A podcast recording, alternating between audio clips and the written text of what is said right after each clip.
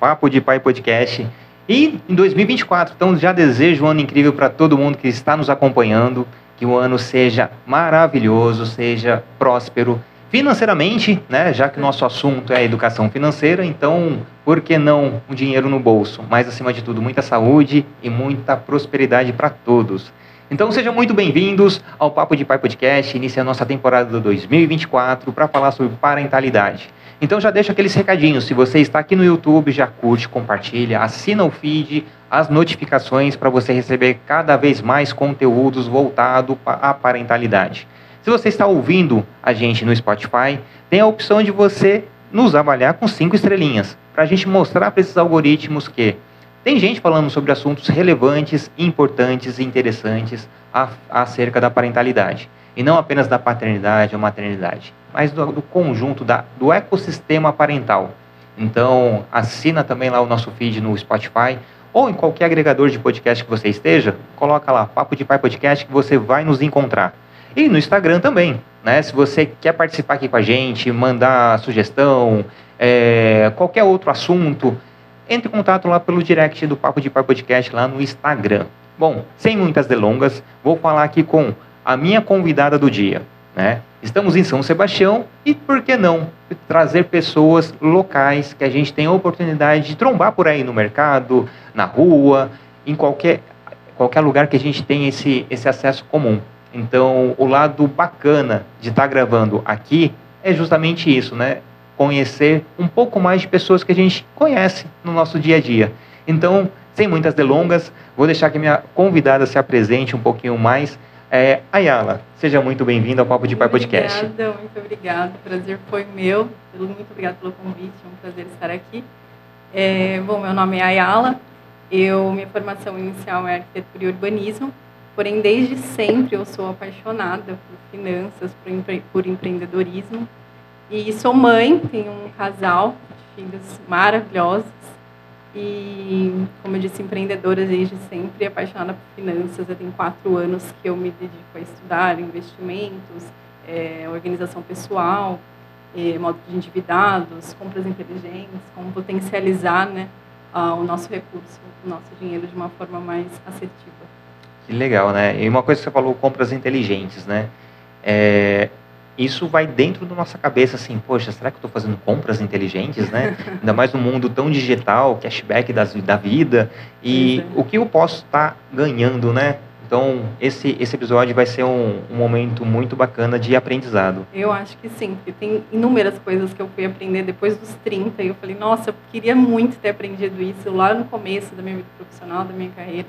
Coisas que a gente não aprendeu na infância, né? Coisas que nossos pais não tiveram acesso. Hoje a gente tem a oportunidade de fazer melhor, diferente, com mais recursos, né? Aproveitar tudo aquilo que foi nos abençoado através do nosso trabalho, já que nós suamos por aquilo, né? Então uhum. nada mais justo que dar valor ao que vem com tanto esforço, né? Do nosso dia a dia. Sim, sim. E entra a questão está muito tá muito recente, né? Essa preocupação em, em se educar financeiramente, né? É, você falou que há quatro anos você está no ramo em específico da educação financeira, mas esse, essa vontade já é de muito tempo atrás, né? Sim, o objetivo a princípio sempre foi potencializar a minha vida, né? Achar um ramo em que eu conseguisse atingir os meus objetivos de forma mais assertiva. Então comecei ao contrário do que eu pratico hoje. Eu comecei estudando investimentos. Então, eu fui entender o que, que era investimentos, o que, que era uma taxa Selic, um IPCA. Quatro anos atrás, eu fui entender como funcionava isso. Então, é que é, tem vários vídeos na internet que o pessoal pergunta ah, o que, que é IPCA, o que, que é Selic, a pessoa não sabe. Uhum. E, mas sabe as modinhas do dia a dia. Né? Eu fui aprender isso com 31 anos. Eu falei, gente, como assim? Eu não sei como funciona, como gira o mercado. Aí, depois disso, eu falei, não, vou viver do, de investimentos e vou ensinar isso para pessoas. Quando eu cheguei, eu tive acesso a pessoas, que eu fui conversar, as pessoas não eram organizadas financeiramente, elas não tinham reserva de emergência. E para investir, o primeiro é, passo, você precisa ter uma reserva de emergência. Não pode investir sem estar seguro, porque é um dinheiro que fica preso. Então eu falei, nossa, então acho que está ao contrário, e acho que as pessoas precisam de organização pessoal. Eu fui ver essa parte, aí entendi que 77% da população brasileira estava endividada. Então, como que ela investir se ela está endividada? E aí fui começando a entrar na raiz do problema, o quanto aquilo causava, o quanto dava um transtorno na vida das pessoas em questão de trabalho, afetar as relações pessoais, né, profissionais, famílias, casamentos. E aí é uma bola de neve né, que vai se formando na vida da pessoa. E eu falei, não tem como, se você ela precisa primeiro aprender a base. E aí depois disso eu comecei a, a, o meu desejo de viajar, eu e meu esposo a gente ama viajar, e aí a gente veio as compras inteligentes. Como potencializar aquilo que a gente já gasta diariamente, receber um retorno por isso, sem mudar muito o curso, né? E aí foi aqui o, o meu teste, no primeiro ano passado a gente conseguiu é, utilizar quatro diárias em Fortaleza, em quarto quádruplo, né, que é para nossa família toda, num hotel em Fortaleza, com café da manhã, e nem eles acreditaram que aquelas diárias foram totalmente de graça, apenas utilizando as nossas compras do dia a dia, e aí gerou uma pontuação que foi suficiente para fazer essa troca. Então foi incrível. Tudo que eu ensino hoje eu já testei na minha vida há anos. Bacana. É. E aí fica naquela, né? Ah, mas eu vou passar meu cartão e vai ter lá um, uma pontuação X. Ah, mas é muito pouco para trocar por milhas ou, ou para poder. Fica muito no futuro fica e você não, se você não tem um planejamento, você acaba perdendo esse. E quando. Ah, eu acho que eu tenho, nem sabe, né? Não, nem sabe. E o legal foi essa chamada que eu fiz, foi justamente. É, falei para as pessoas como é, ganhar pontos, como pontuar, sem ter um cartão black. Porque eu também não tinha um cartão black. Eu fui ter um cartão que pontua, foi no final do ano passado. Então eu fiz isso sem cartão de crédito. Então esse que foi, eu ah, mas eu não tenho um cartão que pontua. A maioria das pessoas não tem cartão uhum. que pontua, porque cartão que pontua geralmente ele dá, ele cobra uma anuidade. As pessoas não têm condição de pagar anuidade. Então, eu falei, você tem um cartão Nubank já é suficiente. Você paga no dinheiro é suficiente. Você paga no boleto é suficiente. Só tem que saber por onde ir. Então, esse foi o, o chamariz da questão, né? Ela, mas que cartão que você tem que você conseguiu viajar? Eu falei, não, gente, eu não tenho cartão black. É, pelo contrário. Aí fica mais a, a, a, no, no, imaginário como, né? É, exatamente, como. É Para mim, ainda se, é, tem uma parte de aprofundar na, na questão das milhas que ainda tem, como diz, embaixo do iceberg tem muita informação que eu ainda tenho que aprofundar, mas partindo do princípio que a gente passa anos gastando e nunca ganhou nenhum tipo de bonificação, uhum. o que eu já estudei até agora já foi totalmente satisfatório. Eu tenho certeza que pode ajudar muitas pessoas. Ah, que legal. Mas fala um pouquinho da sua infância, né? É, a, a, gestão de, com dinheiro. Né? Você uhum. teve uma educação financeira quando era criança ou não? Então, ao contrário, hoje muitas pessoas me conhecem como, a, igual você falou, ah, você é filha do dono da vidraçaria, né? As, as pessoas conhecem, ah, você sempre como diz já ouviu, você não precisa disso, você trabalha com seu pai, né? A vida inteira, o meu único emprego foi com o meu pai. Ele comprou uma empresa falida com, quando eu tinha 12 anos e eu fui trabalhar com ele. Porém, a minha infância eles separaram né, da minha mãe biológica muito cedo. Eu fui morar com ela, a gente passou muita dificuldade. Naquela época, meu pai era é, militar, então só tinha aquele sustento e o valor que ele recebia era para acertar a minha moradia, no caso da minha mãe, e ele não tinha onde viver naquela época. Então, até ele conhecer a minha madrasta e eles começarem um relacionamento, eles morarem juntos.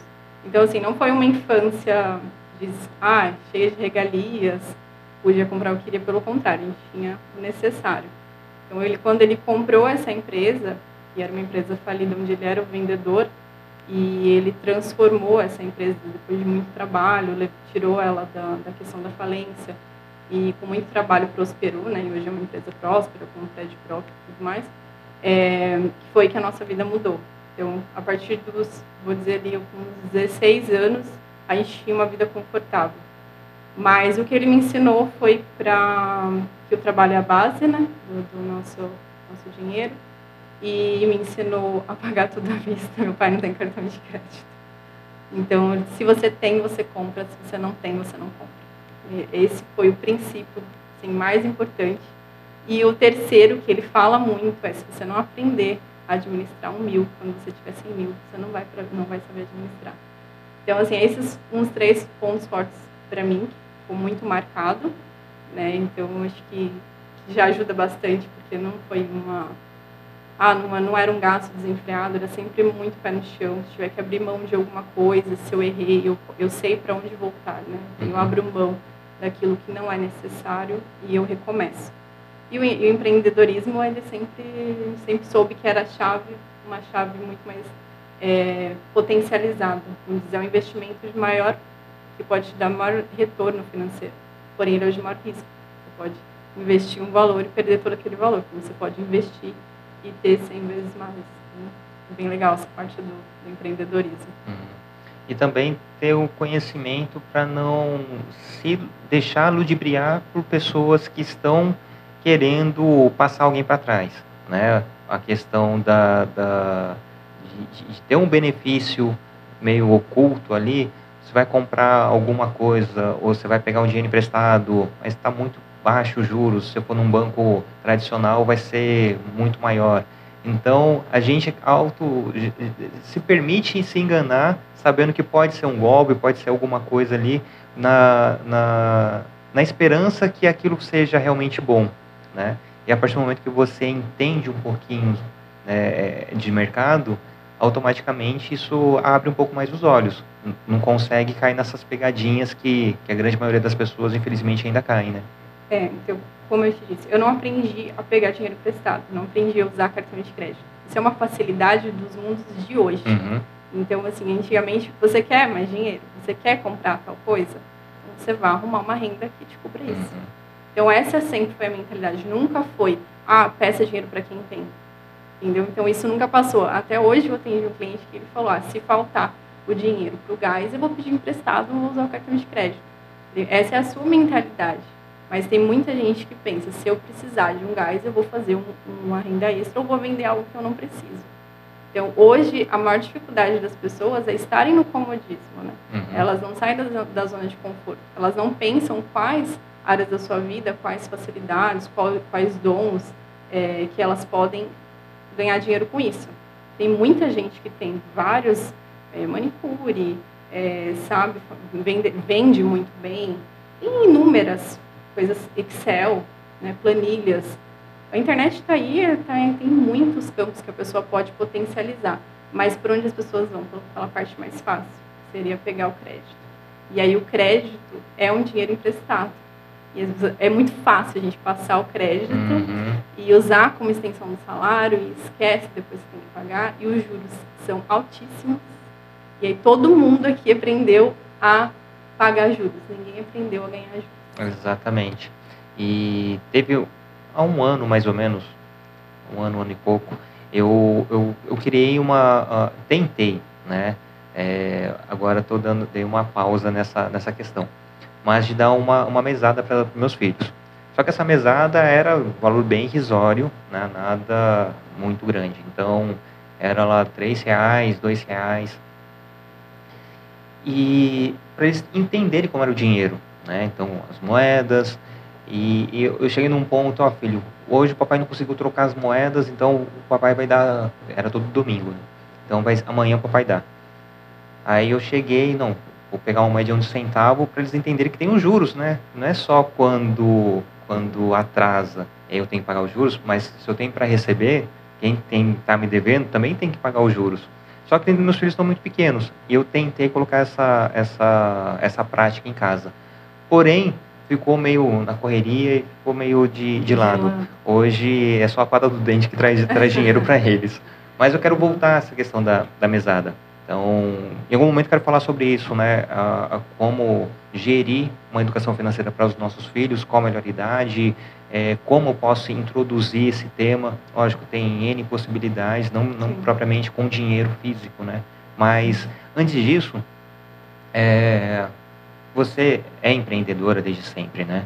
Então, você está me contando antes que teve vários momentos de fracassos, né, de, de quebrar, para poder se alavancar numa outra, numa, se reinventar numa outra forma. Fala um pouquinho para gente sobre isso. Sim, é. se o conselho fosse bom, a gente não dava vendia. Exato. O meu pai disse para não usar, mas não foi sempre assim que eu fiz. Né? Uhum. Né? Então, eu casei muito cedo e a gente ganhava na época um salário mínimo cada. eles cederam a, a nossa primeira moradia, então a gente não tinha esses tipos de gastos. Porém, primeiro o casamento, a gente quer comprar tudo que a gente quer tomar café na padaria uhum. todo dia, quer fazer aquela festa, né? E aí a gente se endividou no cartão de crédito. E foi um caos, porque na época acho que tinha uns sete cartões de crédito. E a gente teve que parar e estruturar e conversar e falar o que a gente vai fazer para sair disso. E aí quando a gente estava quase saindo, meu esposo na época ficou desempregado. A gente ficou um ano com ele desempregado e eu, ele fazia algumas coisas freelance. Foi um período bem complicado. E teve a questão da, da maternidade. E aí nessas tentativas de, de ganhar mais dinheiro, eu fui empreender. Então eu empreendi com moda evangélica por um, por um tempo. Aí vendi fiado, caí no fiado, as pessoas não me pagaram, fiquei com prejuízo. Depois eu inventei de abrir uma loja virtual de, moda evangélica. investi muito dinheiro, também quebrei. Então eu fiquei com uma dívida que eu demorei quase cinco anos para quitar. E teve outros, umas outras ramificações que meu pai me permitiu dentro da empresa, que algumas deram sucesso. Mas desde bordar toalhinha de ponto cruz, eu também fazia uma época para ter renda extra. É, muita, muitas outras pontes, até que eu tive a loja de roupa infantil, né? Que foi um dos meus xodó. Cada filho que, né, que nasceu, eu nasceu um empreendimento junto comigo. E aí foi no momento que a gente estava apertado, a gente não tinha uma perspectiva de guardar para os nossos sonhos. E aí eu falei, não, a gente está com um carrinho bem simples, a gente tem vontade de trocar de carro, então começou por isso. Falei, não, tem uma meta de venda disso. E aí foi dando certo, a gente foi fazendo entrega no horário fora do expediente do nosso trabalho fixo. E aí foi aumentando, aumentando, até que eu tive que tirar as roupas da minha casa e colocar num ponto. E aí depois eu aluguei o ponto na cidade, até que no ano passado eu, eu vendi essa loja, para que já não. Acho que já tinha chegado ali o o fim, né? Como todo fim é um novo começo, cá estou eu falando sobre educação financeira. Mas não teria nenhum tipo de bagagem se minha vida sempre tivesse sido linear, né? Teve várias oscilações. E nesse caminho também a gente emprestou o nome, né? Meu esposo foi fiador e a gente ficou quase sete anos sem cartão de crédito. E no momento pode ser escapatória para muita gente, mas a gente não tinha nome para nada, então a gente tinha que pagar tudo à vista. Então a gente viveu todos os ciclos, assim tanto de uma parte mais dificultosa quanto uma parte de, de mais abundância né, da, da parte do empreendedorismo. Mas esse ponto da mesada é um ponto polêmico, viu? Sim. Eu até tinha. Podemos, podemos já podemos até entrar nele. entrar nele. Porque divide opiniões, né? Tem, aqui, tem várias pessoas que não querem, acham que falar, dar mesada para o filho é incentivá-lo a ser CLT. Então, por exemplo, vincula aquilo a alguma tarefa. Então, assim, você vai arrumar sua, casa todos, sua cama todos os dias, vai guardar todos os brinquedos, não vai responder para o pai e mamãe, e você vai receber um percentual por aquilo, um valor por aquilo. E aí, só, ah, não, ele começa com a mentalidade de ser mandado, de ter um CLT. Porém, é, que outra forma a gente introduz dinheiro na vida da criança se não for através de uma mesada, né? Uhum. Tem pessoas que introduzem através do, da leitura. Então, cada livro que você lê, te dou 10 reais Porém, existe o contato com o dinheiro. Então, você falou das faixas etárias, com 5 anos, a gente começa a ensinar a diferença de uma moedinha para nota de dois reais, para nota de cinco, e explicar como o dinheiro funciona, o que, que, que, que é aquilo. Aí depois, com seis, a gente já começa a explicar como faz para juntar aquele valor e para atingir algum objetivo, um brinquedo que a criança quer comprar, é, alguma coisa um pouco mais cara e explica essa é, relação de tempo. Então, se ele recebe cinco reais por semana, com cinco reais ele consegue comprar um picolé. Mas se ele juntar um mês, ele já consegue comprar, não sei, uma bola de futebol, talvez. Então, explicar essa relação entre quanto mais tempo eu me segurar por esse desejo momentâneo, essa coisa que eu quero agora, eu consigo uma coisa maior daqui no futuro. E tem que sempre ser prazos menores, eles não entendem prazos uhum. longos, né? Eles querem muito aqui e agora. E aí, conforme eles vão crescendo, você consegue entender. Eu até trouxe um livro que a minha filha ela está no, no, terceiro ano. Esse ano ela está no terceiro ano, mas ano passado ela estava no segundo. E aí tinha essa questão de explicar as notinhas. Aí aqui, esse ano já veio no material escolar dela esse primeiro livro sobre dinheiro. Aqui explica como que foi inicialmente, era a troca do sal, que era o sal que, que era a moeda de troca, né? era o dinheiro, depois por, pelas cédulas, como funciona o comércio em geral, como que é essa troca. Então aqui tem a base. E aqui mostra, pede para a criança é, fazer as categorias que muita gente tem dificuldade. Eu começo com atendimento, as pessoas não entendem o que é uma categoria. Não entendem que uma água, uma luz, um telefone faz parte da sobrevivência, da moradia. Só não entende que uma viagem faz parte do lazer, do que, que uma gasolina faz parte do transporte. E aqui ensina. Ele tem os, ah, os, as tags, a criança corta e cola nas categorias corretas. Já, aqui já tem de uma forma visual para a criança ver e entender. Ensina a criança ver o que é uma água, uma luz. Uhum. No ano passado eles, eles imprimiram, tinha na apostila um modelo de conta da Sabesp. Então tinha que eles lerem a conta, entender o que, que era, ah, é, o que, que essa empresa faz? Ela faz, é, ela fornece água, eles tinham que escrever. Então, assim, começa lá do começo porque quando mãe, o pai e a mãe fala, a gente não tem dinheiro, não tem dinheiro por quê? Você não trabalha? As uhum. crianças não entendem isso. Não entende. E você tem que explicar. Não, eu trabalho, sim, não é que eu não tenho dinheiro, é que eu banquei a moradia, eu banquei a alimentação, eu banquei o transporte. Estou me planejando para a gente ter lazer. Uhum. Então, tudo isso é ensinado. Do meu filho, quando ele estava, acho que na quinta série, é, tinha um exercício desse que é um exercício muito legal para os pais fazerem em casa com as crianças, que é calcular quanto custa a vida do ser humaninho. Então pega a conta de água, divide, tem quantas pessoas na sua família? Em, casa hoje seis. Seis. Então ele pega a conta de água, vem 200 reais, divide por seis. A conta de telefone, divide por seis. E soma qual é o custo daquilo. Ele vai ver quanto ele custa para o pai e para a mãe durante um período, um mês. Ele vai entender para onde o dinheiro do pai está indo e no final ele tinha que escrever uma carta de gratidão, agradecendo por todo o esforço do pai e da mãe, por proporcionar né, moradia, o transporte, né, a alimentação, às vezes a educação. São tudo coisas que a gente esquece porque está tão corriqueiro, mas são coisas que muita gente não tem. Sim. E, e já, já fui pego com essa indagação, né? De falar assim, hoje não temos dinheiro né, para comprar o que está querendo. Ah, passa o cartão porque já viu a questão de pagar com é cartão. É o que eles estão aprendendo. Né? Aí explico que o cartão é uma maneira que o dinheiro está de forma digital dentro do cartão. O de né? débito, né? É, Porque o é. de crédito não. Não, hoje eles não, não têm essa... Não tem essa diferença. Essa, essa, essa dimensão do que são Sim. uma coisa da outra. Então, para eles o cartão é, é, é dinheiro, só que é um dinheiro invisível. Eu falo assim, ao invés do dinheiro estar tá na carteira, o dinheiro está no banco, aonde o cartão passa e desconta do, do banco. Então, uhum. já, já fui indagado quanto a isso, né?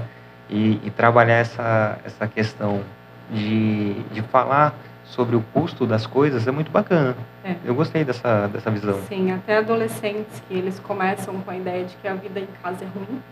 É, ah, que viver aqui é muito ruim, eu vou, assim que eu puder, fazer 18, eu vou sair de casa. Então, tudo bem começa a calcular quanto custa um aluguel, quanto vai ser, quanto você precisar gerar de renda para uhum. você se manter. Então, assim, é uma, uma, conversa que tem que ter desde sempre. E esse exercício de, ah, não tenho dinheiro agora. E a gente tem que falar, não tem dinheiro. Mas essa, é, eles vão crescendo com isso, de que o pai e a mãe nunca têm dinheiro. E, na verdade, é, a resposta deveria ser, eu vou me programar, não me programei, mas eu posso me programar para adquirir aquilo. Ai, pai, mãe, eu quero esse vestido, eu quero esse, esse brinquedo. O pai e a mãe não se programou, mas eu posso conversar a respeito de posteriormente, gente faz essa, essa compra. Então, muda a questão, não é que não tem. Uhum. Você não se programou.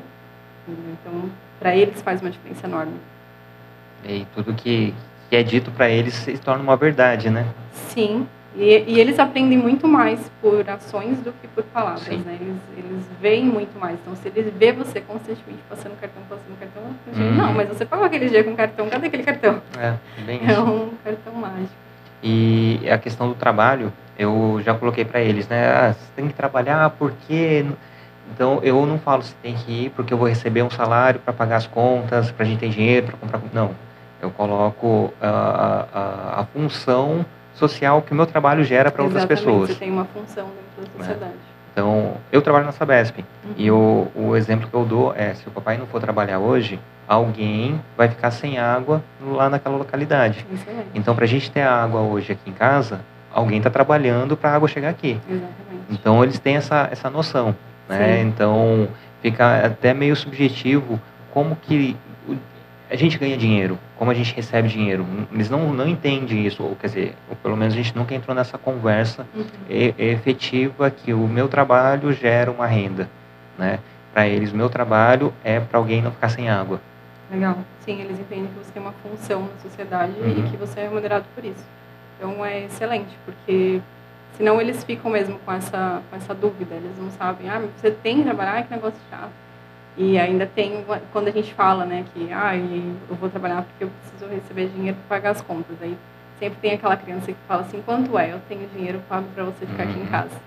Porque quer uma atenção, né? Então o nosso tempo, até nessa questão da maternidade, tem que ser muito bem administrado, porque as crianças sentem falta, né? Tem uma demanda de trabalho alta e um período mu- muito curto em casa, né? Sim. Então, isso que eu prezo muito a questão do, do lazer, a questão do Hum. contato em família e E também acaba caindo naquele ponto, né? Poxa, você está saindo para trabalhar e não tem dinheiro, né? Exatamente. Então, por, por que você trabalha? É. Né? Mas é, é legal esse, essa parte do dinheiro, porque eu já, até esses dias eu falei, gente, eu estou vindo aqui todos os dias falar sobre dinheiro, mas não significa que o dinheiro seja a coisa mais importante da minha vida, né? Não é. A gente tem que. Eu falo sobre dinheiro porque muitas pessoas têm dificuldade em lidar com o dinheiro e elas precisam aprender a colocar o dinheiro no lugar dela. Tem pessoas que falam, ah, eu não quero ter muito dinheiro porque transforma as pessoas em pessoas más.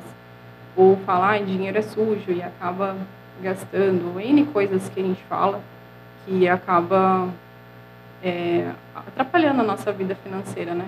E o dinheiro, para mim, ele serve para potencializar quem a gente é. Se você é uma pessoa caridosa, você vai ajudar mais pessoas. Se você é uma pessoa de família, sua família vai ser mais abençoada com quanto mais você receber. Então, quando a gente começa o processo de educação financeira, eu começo perguntando quem você é e o que faz sentido para você. Porque não existe orçamento certo e orçamento errado. Existe o que reflete a sua vida, reflete quem você é. Então, se para você a sua família é o mais importante, você vai ter um valor do seu mês mais dedicado à família. Porém, o que acontece quando a gente conversa, ah, isso daqui é importante para mim, a gente pega um orçamento, a gente vê que o dinheiro está sendo distribuído para coisas que não fazem sentido para a pessoa. Eu consigo ler um orçamento doméstico e dizer, não, eu sei, isso daqui é importante para você. A pessoa fala, não, não é. Não, mas está escrito, o seu dinheiro diz isso. O caminho do seu dinheiro diz que é isso importante para você. E a pessoa fala, não, então a partir de agora você tem que mudar.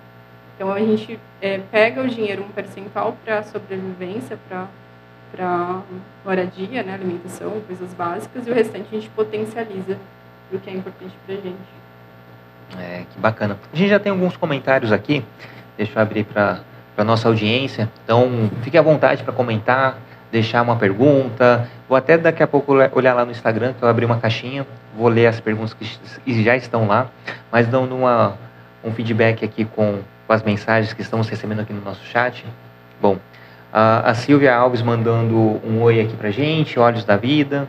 Joelma Prado, Gisele Silva, Levi Santos, Olhos da Vida. Ó, já tirei a sacolinha da frente. Melhorou agora? Espero que sim. É, a Jéssica M também mandando mensagem. Muito bom, gostei da ideia. Ah, Olhos da Vida. A Ayala é minha mentora. O trabalho dela é realmente transformador. Muito obrigada. Super recomendo. A Deise Rosana, sou fã. Que legal. Então, já compartilha esse, esse link aqui do YouTube para mais pessoas poderem interagir com a gente.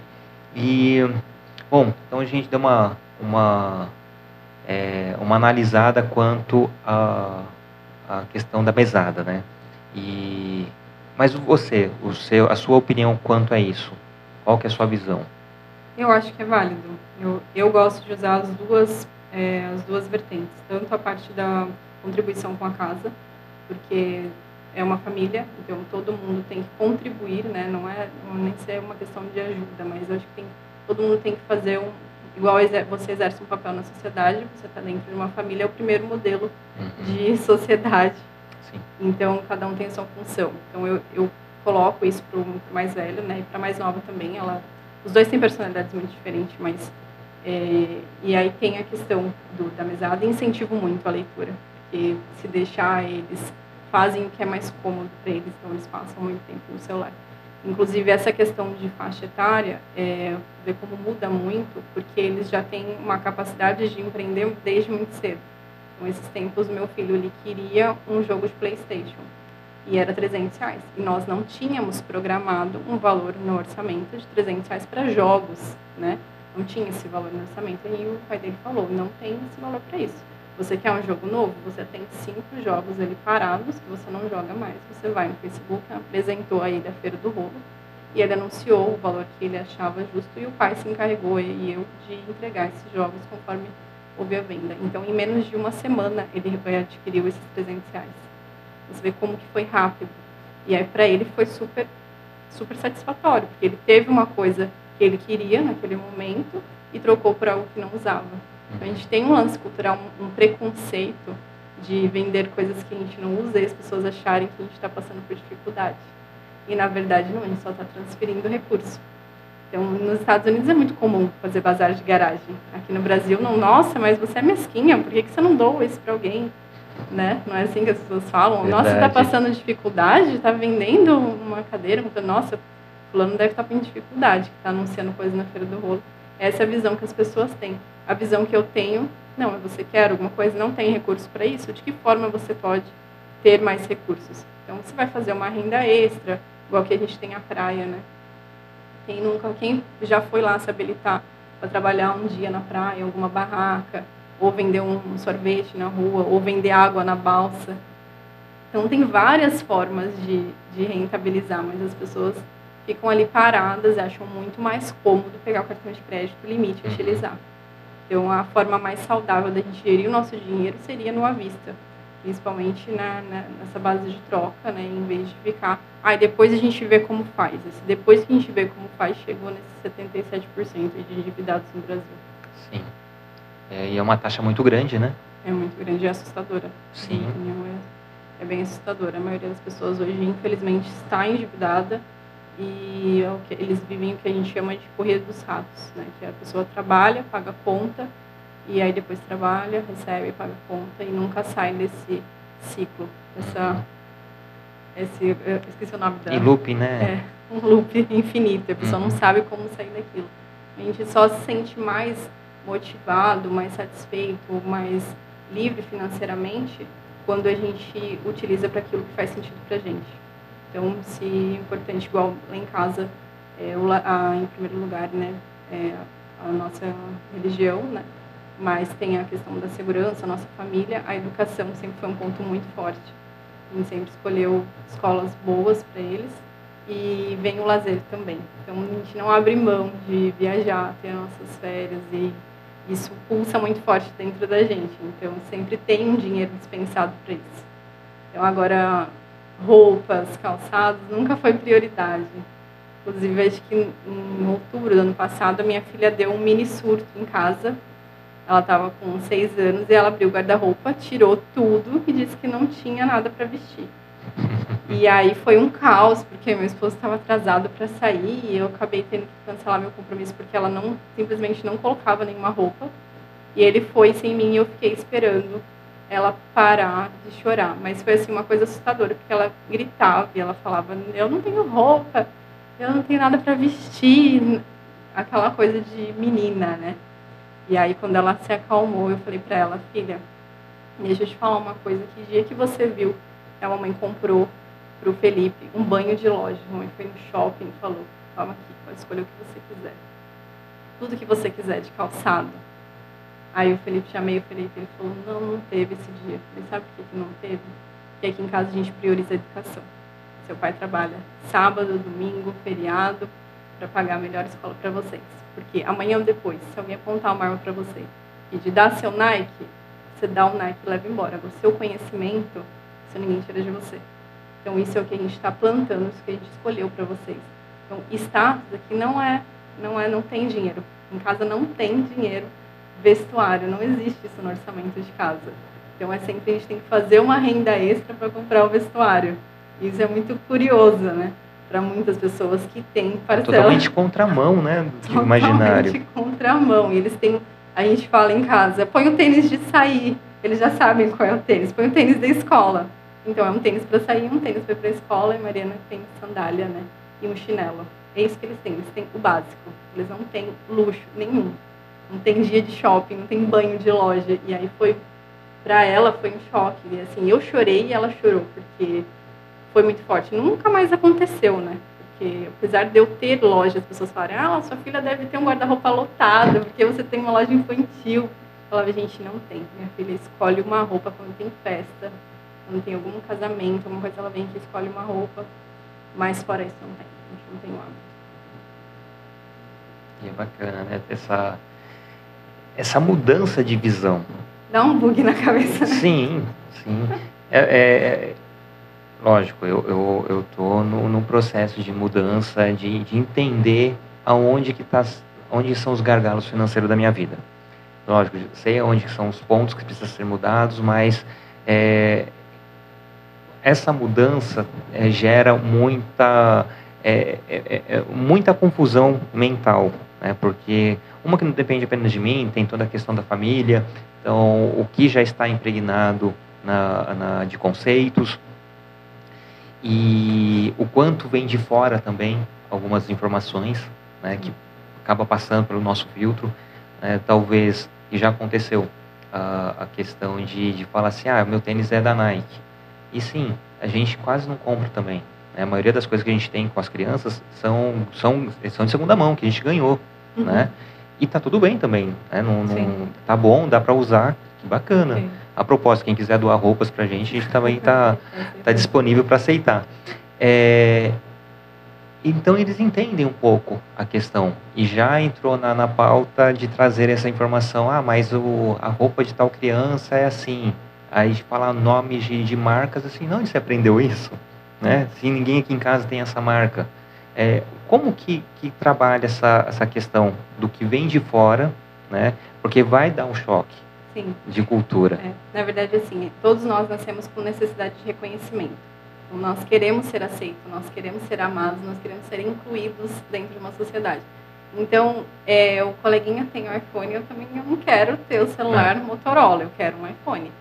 E aí o, o coleguinha tem uma, uma roupa, um tênis, eu também quero ter do bom e do melhor. Então, assim, nos adolescentes, principalmente, começa a vir muito forte essa necessidade de reconhecimento em adultos também. Tem muitos adultos que, quando vê, eles estão nesse ciclo desde a adolescência, trabalhando essa necessidade de reconhecimento. Tem necessidade de estar sempre bem vestido, eu tenho necessidade, eu só sou é, bem sucedida mediante a minha família ou os meus familiares, parentes, se eu tiver um carro zero. Então, eu só vou zerar a vida quando eu comprar a casa própria, mesmo que financiada, mesmo que eu tiver um carnê, mesmo que eu estiver endividado. Ninguém poucas pessoas se importam com o que está por trás daquilo que você vê a olho nu. Uhum. Então, é, essa necessidade de reconhecimento ela tem que ser trabalhada. Como? Eu sempre faço, faço um exercício com as pessoas e eu peço para eles estarem as três pessoas mais importantes da vida deles. Então, quais são as três pessoas mais importantes da sua vida? Então, você vai, escreve, pode pensar aí, e aí depois você automaticamente se pergunta o porquê ela é importante para você. E Nunca vi ninguém responder que é por causa do carro que ela tem, da roupa que ela usa ou por causa da casa que ela tem. É sempre por um valor sentimental ou alguma coisa que ela te ajudou, algum período difícil que ela passou com você. Então, isso acaba colocando o dinheiro no lugar dele. O dinheiro não é a coisa mais importante. Eu gostaria de ter um iPhone? Gostaria, mas eu posso, nesse momento, ter um iPhone. Existe uma diferença gigante. Então, a gente pega pessoas perdendo sono, perdendo família, perdendo N coisas por causa de dinheiro, tirando a paz. Gente, não tem preço paz. Então, assim, eu preciso me endividar para ser reconhecido na sociedade só para que as pessoas falem que eu sou bonito, que eu sou rico, né? E aí tem muitas pessoas que essa, essa questão do sou rico ou sou pobre. As pessoas falam o dia inteiro. Ah, isso aqui é porque eu sou pobre. Ah, pobre tem que sofrer. Ah, mas também eu sou pobre.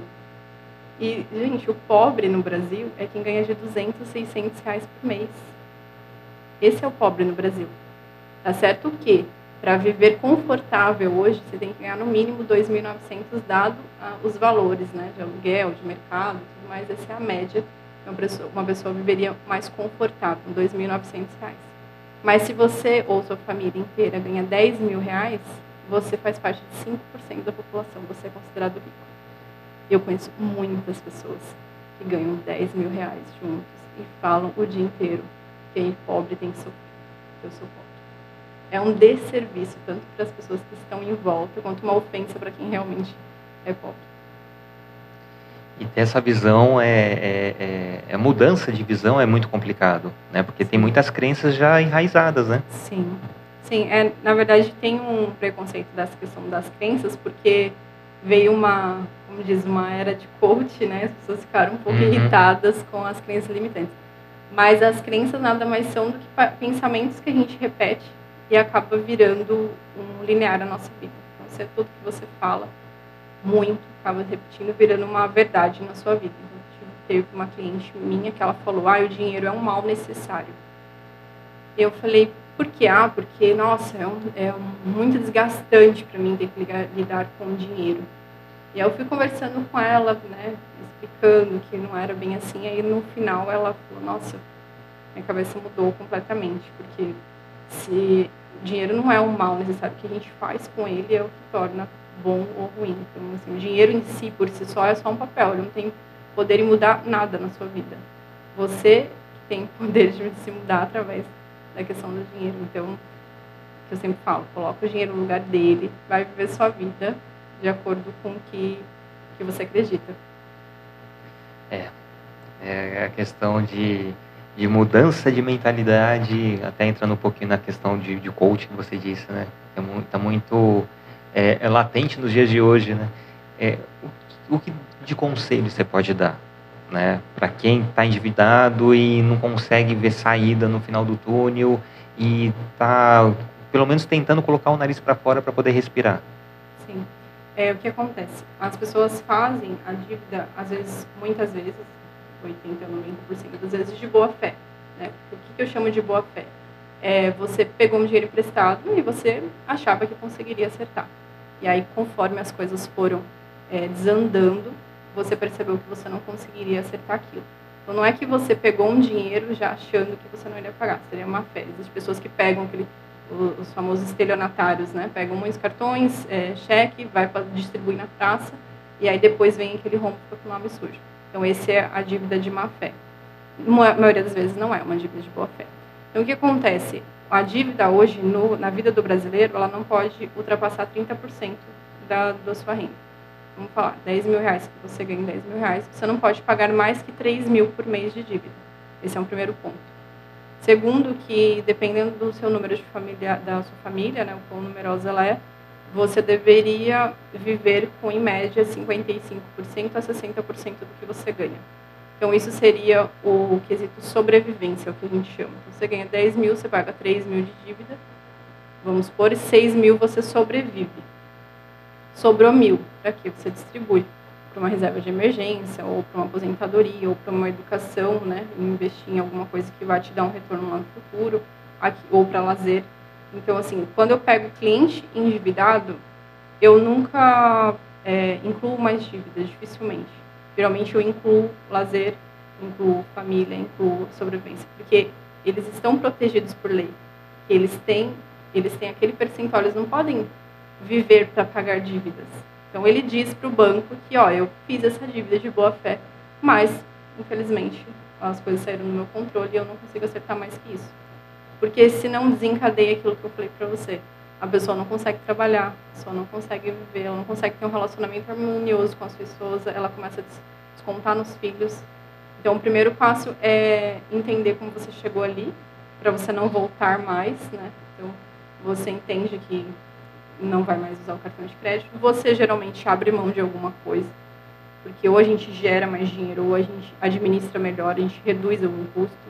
Então, assim, ah, eu, eu por exemplo, é, como sushi toda semana. E aí isso é 150 reais por semana, dá 600 reais no mês. Porque eu mereço. Eu vou, comer, vou parar de comer sushi? Não, mas provavelmente eu vou comer uma vez no mês em vez de toda semana. Então, geralmente, você, quando você atinge a autorresponsabilidade, quando você assume o controle da sua vida, você para de ser uma criança crescida, um adulto mimado. Quando você assume a responsabilidade e fala, não, isso daqui eu não posso nesse momento porque eu estou em fase de endividamento. Então, a fase de endividamento, depois que ela passar, eu consigo encaixar novamente um fast food, ou um lazer, ou uma roupa que eu sempre compro. Então, essa, esse é o primeiro ponto, o ponto de partida, é entender onde, por que você chegou ali, como você chegou ali, para não voltar lá, e reajustar seu orçamento de forma saudável, que não é saudável pessoas pagarem 40%, 50% do que ganha em dívida. Esse é um ponto crucial. E muita gente extrapola esses 40%, 50%, né? Exatamente. É, acaba vivendo de dívidas, né? Só Exatamente. pagando juros e, e mal sobrevive, né? Mal sobrevive, exatamente. E aí se tornam pessoas frustradas, né? Pessoas tristes, sem acham que a vida meio que não tem sentido, né? Uhum. Então é, é, chega no fundo do poço. E para o endividado pedir ajuda geralmente também é muito difícil. Ele fala, ah, como que eu vou pagar alguém para analisar? Mas é, já teve cliente meu que tinha uma redução de 40 mil na dívida. Então, o que, que é uma, uma consultoria perto de 40 mil de redução? Às vezes tem, a pessoa tem algum imobilizado, algum carro, alguma coisa que ela consegue dispor naquele momento e faz um planejamento para adquirir posteriormente, só para ter aquele desconto. Então, assim, eu vejo pessoas pegando dinheiro emprestado, não olha o que, que é uma taxa, não olha se inclui um seguro prestamista, se embutiram é, um, algum benefício, algum produto do banco ali, vem da casada, que é ilegal, né? E não sabe olhar absolutamente nada e a pessoa só está indo. E a maior dívida é do cartão de crédito, né? Então é aquela que tem o maior juros, ela chega a 350% no ano. Então é literalmente uma bola de neve. Fala, vocês deixem de pagar mas não deixem de pagar o cartão de crédito, que é desesperador. Os juros do cartão de crédito ele é absurdo, ele tira o sono de qualquer pessoa. Uhum.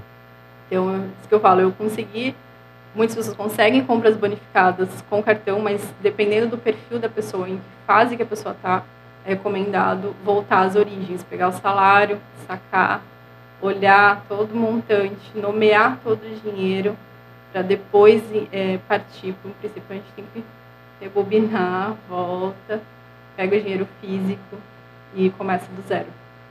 E essa mudança, né, é, é no, no, andar da carruagem da nossa vida, né? Porque eu me recordo, 2008, 9, 10, chegava o salário, separava ali realmente a, a, as, os post-it, isso aqui é para isso, isso aqui é essa conta. E hoje não, hoje é tudo eletrônico, é tudo pelo aplicativo, tudo pelo cartão.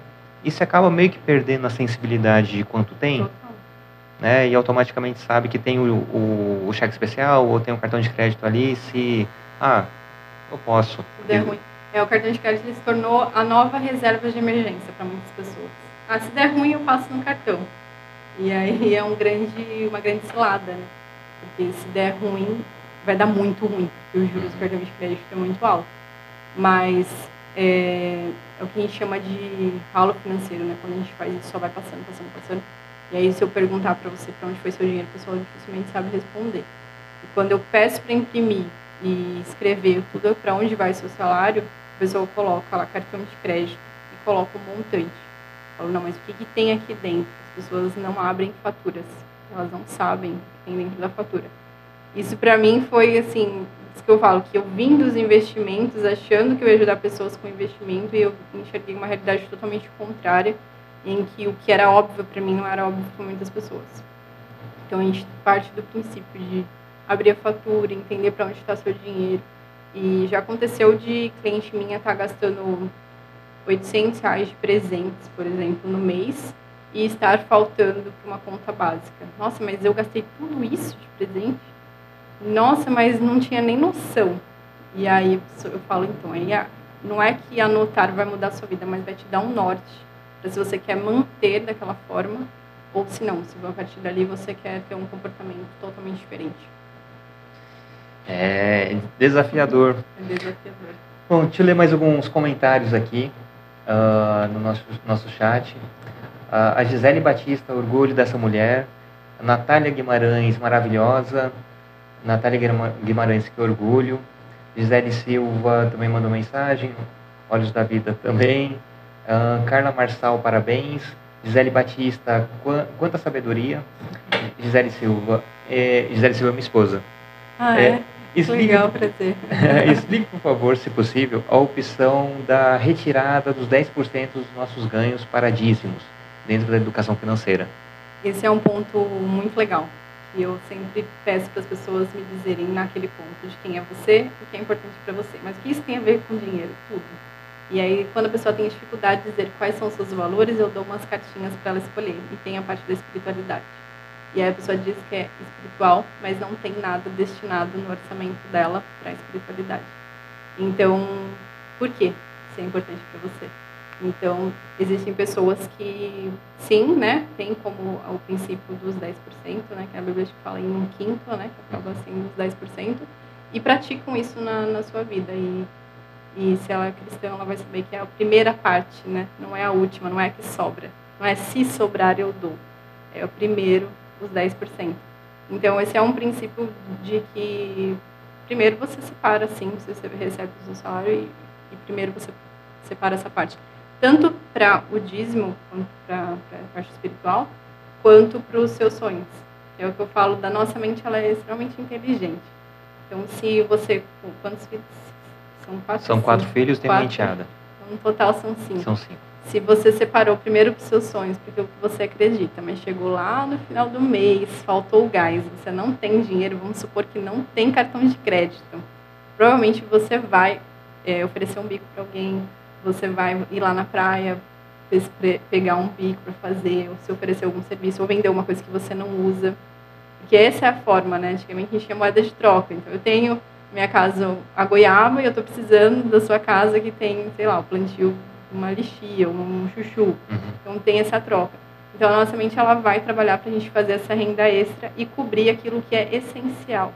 Agora, se no final do mês faltar para o dízimo, ah, Deus vai entender. Se faltar para o lazer, ah, tudo bem, né? O importante é que a gente está tá vivo. Ou a síndrome do pelo menos. Ah, pelo menos está todo mundo debaixo de um teto. A gente acostuma, normaliza essa vida ruim, essa, essa vida mediana, em que a gente não alcança tudo. Mas, na verdade, a gente começa a priorizar o que é importante para a gente, para depois organizar as outras áreas da nossa vida. Bacana. Deixa eu ler mais comentários. Olhos da Vida, como planejar esse orçamento? Eu ia chegar nesse ponto, né? Qual, qual a, a porcentagem, lógico, é de perfil para perfil. Sim. Mais um basicão, daria para falar uma porcentagem do que fazer com o orçamento? Eu acredito no 55%, 55% para sobrevivência. Tem um estudo sobre, sobre isso. Porém, na minha casa, por exemplo, a gente não consegue aplicar esse 55% para itens essenciais porque tem, vamos dizer assim, alguns luxos. Então, para esses luxos, eu não sei se eu já comentei isso, porque eu falo isso tantas vezes para os meus clientes, no contexto geral, mas ou a gente gera mais dinheiro ou a gente administra melhor. Então, no caso, lá em casa, a gente gera mais dinheiro. Então, meu esposo tem renda extra, várias rendas extras, e eu tenho essa renda extra que seria a parte da educação financeira.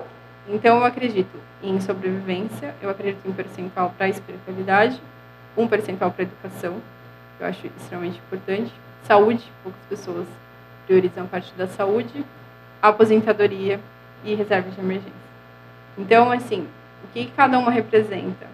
É, a reserva de emergência representa a sua segurança, né? Se você ficar desempregado, você de onde você vai tirar, como, com quanto, com o que que você vai é, sobreviver? Então, tem que ser destinado um percentual para isso.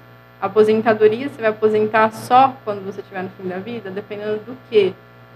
com base em que salário? Então, assim, a gente sabe que a realidade do INSS ela é bem baixa com a nossa realidade, nossa expectativa de vida, nossos gastos, elas não a conta não fecha, né? Então a educação, eu acredito na educação muito forte, porque eu acho que ela pode potencializar tanto os nossos ganhos, né? Então pode abrir novas fontes. E, e eu sempre coloco, então 55% para sobrevivência, a gente colocar mais 5% para educação já são 60%, 10% para o futuro, 70%, mais 10% para o dízimo, 80%, e aí você distribui para lazer e a reserva de emergência. Então, esse seria todas as, como se tivesse todas as áreas da sua vida incluída. Porém, nem para todo mundo o lazer, por exemplo, é importante. Não vai de, vai de pessoa para pessoa. Ou tem pessoas que simplesmente não gostam de estudar. Então, não querem destinar algo para isso. E ter essa, essa dimensão já, já é palpável, né? Pelo menos já tem os tópicos. E, ah, esse mês não vai ter da reserva de emergência. Então, vou, muitas aspas, pegar emprestado da reserva de emergência para ir para outra pasta ali, ou não? Não. não. A, a, quando a gente nomeia o dinheiro, é muito mais fácil de a gente entender a função de cada coisa. Eu lembro dos post-its que você nomeava o dinheiro. Se eu pegar 100 reais, escrever gás nele e colocar na sua casa à disposição da família inteira, as pessoas vão bater o olho e vai estar escrito gás. Dificilmente vão pegar para ir no shopping ou para resolver qualquer outra pendência. Agora, se o dinheiro estiver solto, sem nome, provavelmente alguém vai pegar e vai te justificar depois. Ah, peguei para ir no mercado. Então, essa questão da, de nomear, ela torna tudo muito mais simples. Até porque quando a gente coloca numa caixinha, o dinheiro ele some da nossa frente. Então, você abre a conta, ela está zerada. Mas você tem que acessar a caixa e lá está lá o valor da, da reserva de emergência. Então, você só vai acessar se você tiver uma emergência, que no caso seria o desemprego. Eu gosto de trabalhar uma segunda reserva, que é a reserva previsível, que ela, ela, ela soma todos os seus gastos. Por exemplo, você tem um carro, Todo ano vai ter PVA, vai ter manutenção, vai ter pneu, uma eventual multa, manutenção. A gente faz uma expectativa disso e aí inclui no orçamento mensal. Então, quando chega janeiro, a pessoa não está desesperada. Ela já tem aquele valor separado. Então, é tudo mais tranquilo. É a mesma coisa com escola. Né? A gente sabe que em janeiro vem tudo, vem matrícula, uniforme, livro, postilado, então fica aquele desespero. A gente não ganha mais em janeiro. Uhum. Né? E aí, então, também faz essa organização ao longo do ano. Então, tudo é parte do princípio da organização. Por mais que seja chato falar chato, chato é organizar, chato é ficar contando moeda, chato é você viver uma vida medíocre. Isso, é, isso para mim é mais chato, não sei, para a maioria das pessoas. É, e não é questão a, a, grande maioria das pessoas estão numa zona de conforto, é total desconforto estar devendo, né? Tá correndo sempre atrás.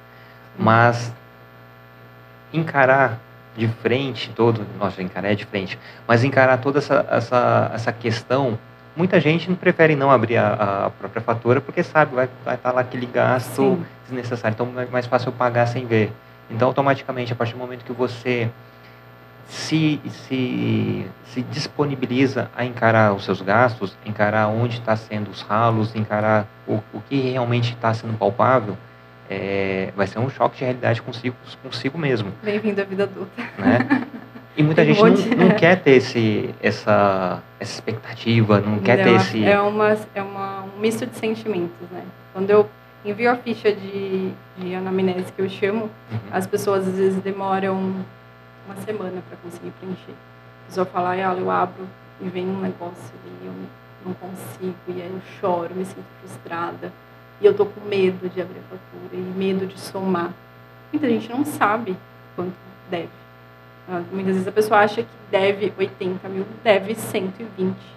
Só não tem noção daquilo.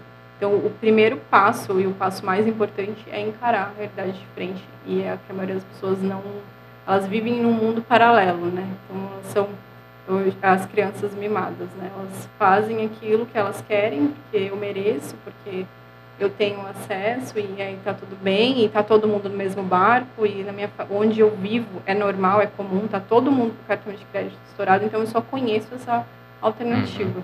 Uhum. Então a pessoa vive ali naquela coisa por anos, e aí a única certeza que a gente tem né? Tipo, a gente vai viver, morrer, vai te chegar na velhice, né? Então a saúde já não é a mesma, você já não consegue trabalhar naquele mesmo pique, e quando você vai ver, você não poupou nada, você não tem nenhum, adquiriu nenhum, nenhum ativo, né? As pessoas estão acostumadas a comprar passivos, né? O tempo inteiro, então compra roupa, compra sapato, compra carro, compra tudo que tira dinheiro do seu bolso, mas nada que te dá um retorno. Então é isso que acaba chegando nesse endividamento alto. Maravilha, tirei mais alguns comentários. Uh, deixa onde eu parei. Tá Gisele, com planejar orçamento. Tá. A Natália Guimarães, depois que ela entrou na minha vida, tudo mudou. Tá, que bacana. A Jéssica M, fora que também é, ensina a criança a ser e não somente ter. Isso, isso é bacana, né? Ter essa, essa visão, né? Sim. Ah, que mais? A Jéssica M também. E marido e mulher têm que estar no mesmo propósito. A gente estava tá, falando um pouquinho sobre isso antes, né? É um pouquinho da minha realidade hoje, o quanto eu, eu principalmente mudei o foco para a gente se blindar, eu e minha esposa, para podermos estarmos juntos nessa diversidade que estamos passando. Porque se a gente não está junto, acaba ficando cada um com, com, com o seu, e hoje só tem uma renda entrando, e, e aí? Né? Para onde está indo o dinheiro? Então, tendo essa, essa união, propriamente dito, né? não apenas é, a marido e mulher, mas ser ali com companheiros mesmo, é um, um grande diferencial para poder encarar uh, e ter uma perspectiva de mudança, né? É, eu falo que essa questão do propósito dos dois juntos é uma, uma dificuldade de, da maioria dos casais, porque são duas pessoas diferentes, criadas de forma diferente, com pensamentos diferentes. Eu vejo lá em casa, o meu esposo ele é muito mais voltado para essa parte de, de, roupa, de calçado, ele gosta mais, mas ele faz ainda extra para adquirir as coisas dele. E eu já sou muito mais voltada para essa questão de viagem, apesar dele gostar, e não ligo para sapato, para calçado. É, então, assim, o que acontece? Geralmente no casal, ele, ambos têm que ter um percentual, um valor que eu digo que é livre, sem julgamento. Você tem um valor dispensado que sai do orçamento para que cada um gaste como quiser. Então, precisa disso. Porque, igual a mulher, ela tem necessidade de, por exemplo, num salão, de ter os seus cuidados. Já o homem, ele já gosta, sei lá, de um relógio, ele quer alguma coisa que ele almeja, que para ela não faz sentido nenhum e ao mesmo tempo ele não faz sentido nenhum a mulher fazer a unha. Então, é, cada um tem as suas particularidades. Então, quando a gente trabalha casais, a gente olha o indivíduo como um só e olha a família. Então, quais são as necessidades, os sonhos da família? Como família, você tem um sonho pessoal seu, tem um objetivo seu, ela tem um dela, mas não, não diminui o fato de vocês estarem juntos e terem um, uma união e respeitar né? O respeito ele é primordial. Então, a partir do momento que eu respeito a sua, a sua necessidade, o seu desejo, eu também trabalho em conjunto para que o nosso sonho como casal se concretize. Então, é, é geralmente privar o outro de fazer aquilo que ele gosta em prol somente da família dificilmente me funciona. Então, a gente tem um indivíduo que é pensante, né, por si só. Uhum. E bacana. Uh, que mais? Uh, Gisele Batista, parabéns, preciosa. Tabata Vieira, parabéns. Silvia Alves, próximo investimento, essa consultoria. Ah, que legal. para nós, novos pais. E, e, e, lógico, né, é, partindo daquele princípio, já estou endividado, não tenho dinheiro para nada, vou ter que, como vou pagar uma, uma consultora?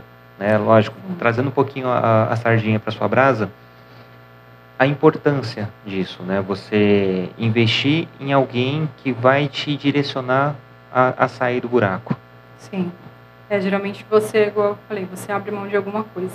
Então, se você, geralmente quem está endividado, está endividado porque tem algum costume enraizado. Então, tipo, ele vive de aparências. Então, tem muitas pessoas endividadas com carros top. Tem muitas pessoas endividadas gastando horrores com balada e muita pessoa endividada comendo em restaurante todo dia. Eu conheço e atendo clientes todos os dias com os mesmos gatilhos. Então, as pessoas, quando elas entendem que ela precisa de ajuda, ela é, chegou num nível que aquilo já não, não traz mais aquele prazer momentâneo. Então, ela dá uma pausa naquilo e dispensa um valor.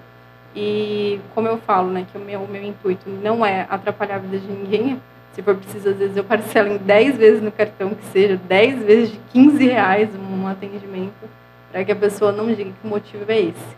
Só que eu não posso, como disse, fazer de graça, porque senão a pessoa não dá valor. Esse ponto, ele é muito importante. A pessoa, a pessoa precisa entender que ela precisa de ajuda, ela precisa dispensar um valor para aquilo. Tudo que vem muito fácil, a pessoa tem mania de, ah, é de graça mesmo, não vou fazer. Porque eu mando tarefas, eu peço para a pessoa abrir o cartão, então eu falo que é um trabalho de 50 a 50. Então eu faço a minha parte apresentando as ferramentas e você tem que fazer a sua ligando no banco, perguntando taxa de juros, eu não posso passar por você. Então, tudo isso é um trabalho em conjunto, né, os dois no mesmo barco, mas a pessoa sempre tem alguma coisa que ela, que ela tem que abrir mão e ela é o primeiro passo para ela começar essa jornada de sair desse, desse loop infinito.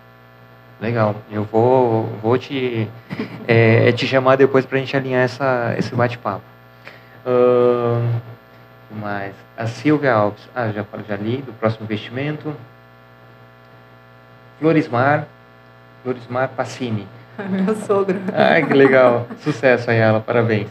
Marco Antônio Vieira, parabéns, Ayala. Sucesso. Esse é meu pai. Ah, que legal. A família está toda aí. Que bacana. Uh, excelentes orientações, com certeza terão resultados. Vou baixar um pouquinho aqui. A Maiara Carolina Freitas mandando palminhas. E a Deise Rosana. O mais importante para tudo é dar certo. É um casal que compartilha. Que bacana. Eu vou ler aqui também duas perguntas da, da nossa caixinha de lá no Instagram. A primeira é em relação ao primeiro filho. Né? O que você pode falar em relação a, a ter essa, essa visão da educação financeira e como frear o entusiasmo? Primeiro filho, vou comprar o mundo para ele. É, o primeiro filho, ele é um desafio de, em todos os lados, né? A gente quer expandir de uma forma muito... É, é, fica muito entusiasmado né, com a questão do primeiro filho. E tem até uma, uma blogueira famosa que o primeiro o filho dela não fez nem um ano, já tinha uma conta milionária para a criança. E assim, eu, eu gosto de trabalhar, que eu falo que a maior herança que a gente pode deixar para os nossos filhos é ter uma vida estável, uma estabilidade financeira, uma segurança, porque aquilo traz uma segurança para a criança, né? É uma criança que cresce num lar em que tudo está é, tem uma, uma função, uma, uma ordem, né, uma organização, então ele se sente muito mais seguro. E as, as instabilidades, né, os, as incertezas da vida, elas vêm, não é só para um ou para outro, é para todo mundo. Se conversar em algum momento da vida, a pessoa já ficou desempregada, em algum momento ela já, o carro dela já quebrou, então tem, acontece, a gente tem que estar preparado para isso, né? a gente aprende com os nossos erros. Então, quando a criança cresce num ambiente saudável, entendendo a função do pai, a função da mãe, e quando o emocional nosso está curado, então, fiquei desempregado, mas eu tenho uma reserva de emergência, isso para a criança é a maior herança que ela pode ter, ela saber para onde ela voltar, como cuidar do dinheiro e tudo mais. Mas essa questão de gastar muito no enxoval, por exemplo, ela vem muito mais do minimalismo, muito mais da, da personalidade da pessoa, né? Quando antes da gente comprar, a gente tem que fazer algumas perguntinhas. Se eu posso, nesse momento, eu realmente preciso, é realmente necessário. Quantas outras coisas que virão e que a gente não sabia, né, por ser o primeiro filho. Quantas uhum. outras imprevistos vão vir e eu vou estar despreparado, já vai vir já com um rombo no cartão de crédito. Então, tudo isso é, é uma... Eu vou, eu vou conseguir manter meu emprego? Será que depois de três meses da maternidade eu vou conseguir voltar? Então, são todas... São muitas questões que vêm com, com o primeiro filho, né? Eu sei que o nosso primeiro filho também foi super desafiador, então eu sei que não é fácil, a gente quer abraçar o mundo, dar do, do bom e do melhor, mas a gente estando bem, a nossa família estando sólida, eu acredito que é a maior herança que a gente pode dar para eles. Bacana, tem uma outra pergunta aqui. É, como investir com pouco dinheiro? É, na verdade, assim, o investimento, ele começa a partir de um real. Porém, assim, é mais para criar um hábito.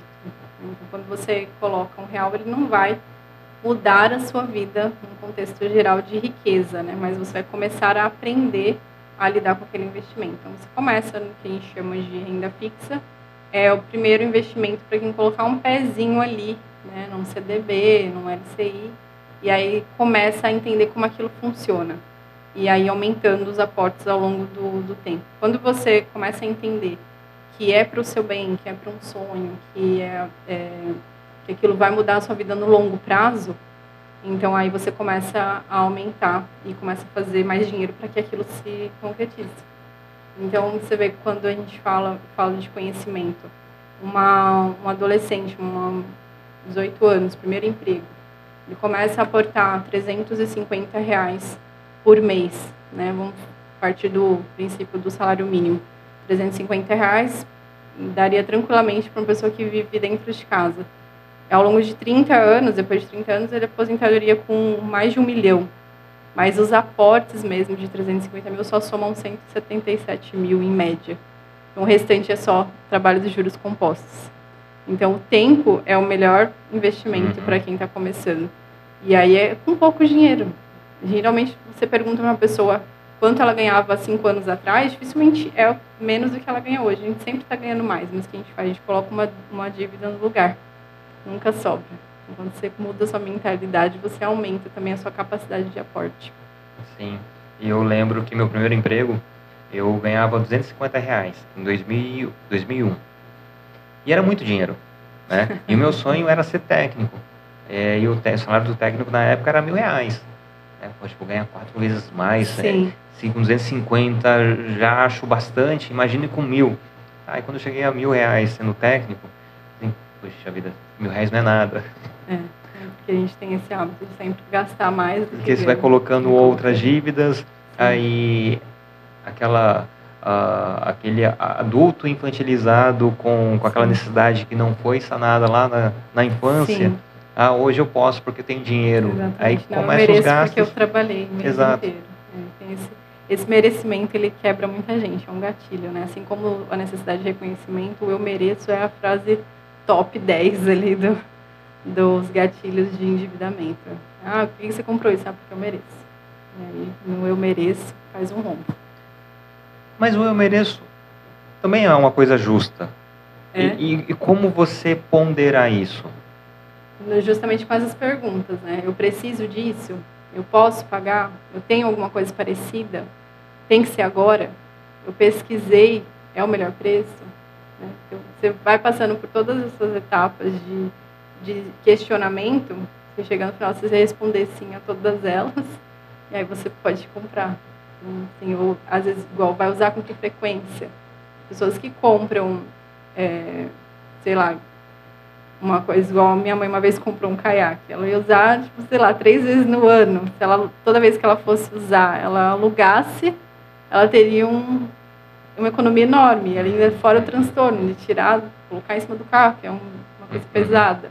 Então, assim, a gente compra coisa que a gente vai usar uma vez, duas vezes no ano, e pensar mais com a mente do ativo do que do passivo. Vai me dar algum retorno essa compra?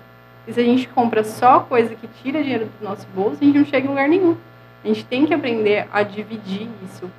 Comprar coisas que vão nos dar algum retorno. Então, é, tem muita gente que investe, por exemplo, em casa. Hum, só vai receber um aluguel por aquilo, é uma renda é, ativa, né? não é um passivo. Ou então fundos imobiliários, que pode começar com 10 reais vai te dar um percentual ali todo mês. Entendeu? Então, isso que faz o de pouco em pouco, as pessoas não começam porque, ah, eu tenho pouco. E aí nunca começa. Mas eu fiz um post no final do ano, como perder 7 mil no ano. Só você gastar 17 reais todos os dias com coisa que você não quer e não precisa. 17 reais. É ir na padaria ou num café, comprar uma fatia de bolo e um pão porque eu mereço, que eu estou com vontade, porque minha criança interior para parar de chorar precisa de um pirulito e aí eu vou lá e compro e no final do ano, quanto foi? 7 mil reais. Quanto, quantos você teria no final do ano? Quanto você poupou? Nada, pelo contrário, você terminou o ano negativo. Então, assim, é no pouco, né, de pouco em pouco, que a gente consegue fazer o nosso patrimônio. Não é no muito, ninguém começa no grau lá de cima. Dificilmente, né, poucas pessoas. E a longo prazo a gente consegue ver esses 7 mil reais, nossa, devia ter feito. Mas quando Sim. é o contrário, ah, vou investir 17 reais por dia, ou vou comprar um curso que vai me trazer um retorno, uma promoção no trabalho ou uma mudança de, de, carreira. Ah, mas 17 ah, é, é, é, Exatamente. É igual eu, eu indico para os clientes para pensarem sobre o seguro de vida. E eu, eu fiz recentemente para a nossa família e cobrindo os dois foi 47 reais por mês. Você imagina, não, 47 reais deu que uma pizza? Uhum. Então, você, muitas vezes é o valor de uma pizza, algo que te dá muito mais segurança, muito mais conforto, muito mais tranquilidade, né? Você, você nem percebe, às vezes, o que é ter paz nessa questão financeira. Você está anos no, no mesma, na mesma condição. E é... A partir do momento que você vê, não tem como mais desver, né? Não. É bizarro. É bizarro, porque uma vez que você descobriu esse mundo, você fala, nossa, não tem como. Eu, eu, inclusive, quando eu comecei a parte dos investimentos, eu tive que fazer esse exercício do dinheiro físico. Porque tudo eu queria investir. Eu ia comprar uma coxinha e falava, não. Nossa, 10 reais eu fui comprar três ações de Sanepar. Eu ficava. Aí chegou uma, uma condição que estava, tipo, demais, sabe? Porque eu tinha, era tudo muito novo para mim. Eu tive que pegar, sacar o dinheiro, colocar na carteira, ficar olhando para ele e entender que era eu que comandava, não era o contrário. Porque senão eu visse dinheiro eu já queria investir. E tem muita gente que faz isso. Ela fala, não posso ver dinheiro que eu quero gastar. Então a gente faz esse exercício também. Pega o dinheiro, coloca na carteira, fala assim, vamos ver que você vai gastar mesmo.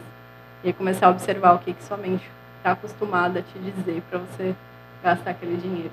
É porque você cai no, no mais do mesmo, né? Um ciclo vicioso total. Às vezes você está fazendo um negócio e você nem sabe por quê.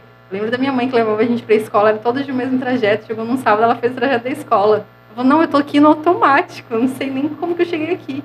E a gente está no automático e não percebe. Uhum. É, é, bizarro, chega a ser loucura, mas é verdade. A gente nem sabe por quê. Mas por que, que você faz isso? Por que você gasta com isso?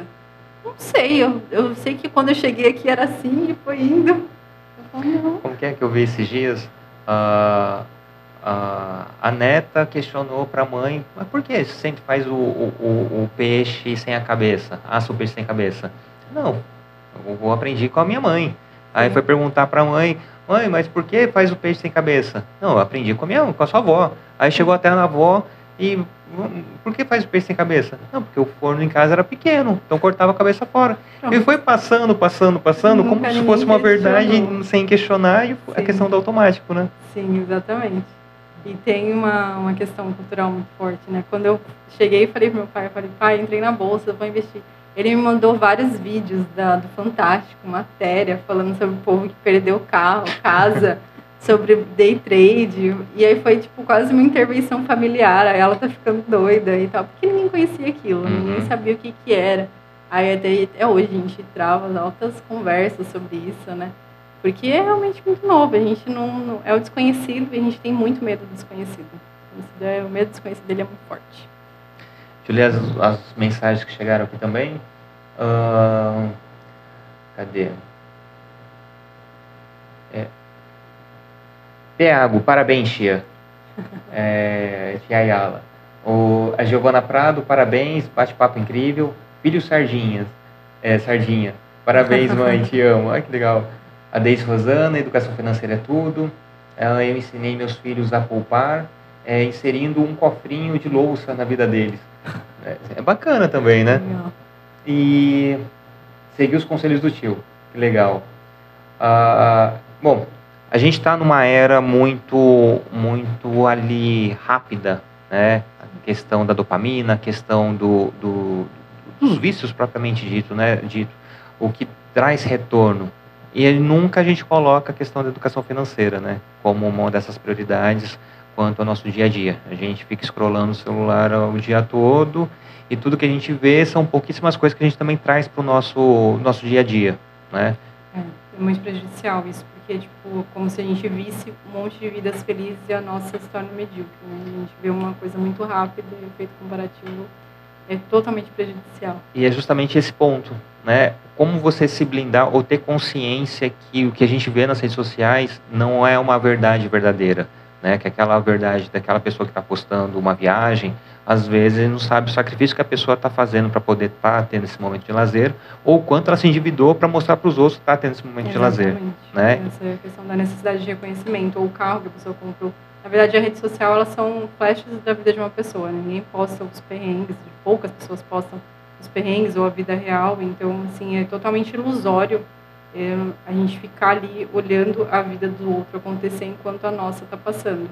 Então, é, quando, a gente, quando eu falo, ah, você tem que ser adulto e é, reconhecer o que é importante para você e fazer o que tem que ser feito, você não é uma criança mimada, fazer só o que você gosta, é justamente isso, é ponderar o seu tempo de rede social, é dedicar um tempo para sua saúde, para o seu corpo, é estudar, adquirir conhecimento, é cuidar do seu dinheiro, é pensar em novas formas de gerar renda extra.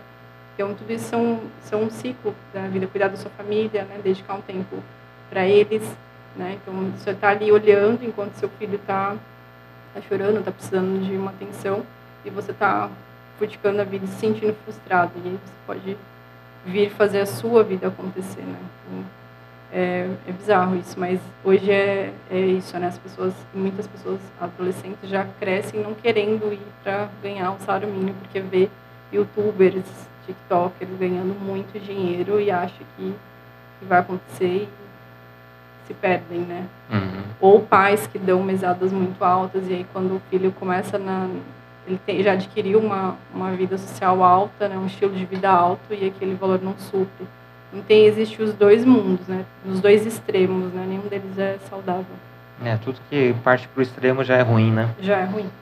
E, bom, quero deixar uns recados aqui para quem está nos acompanhando. Lembrando que você está aqui no YouTube, já assina o canal para receber mais, é, receber as notificações de mais conteúdo como esse.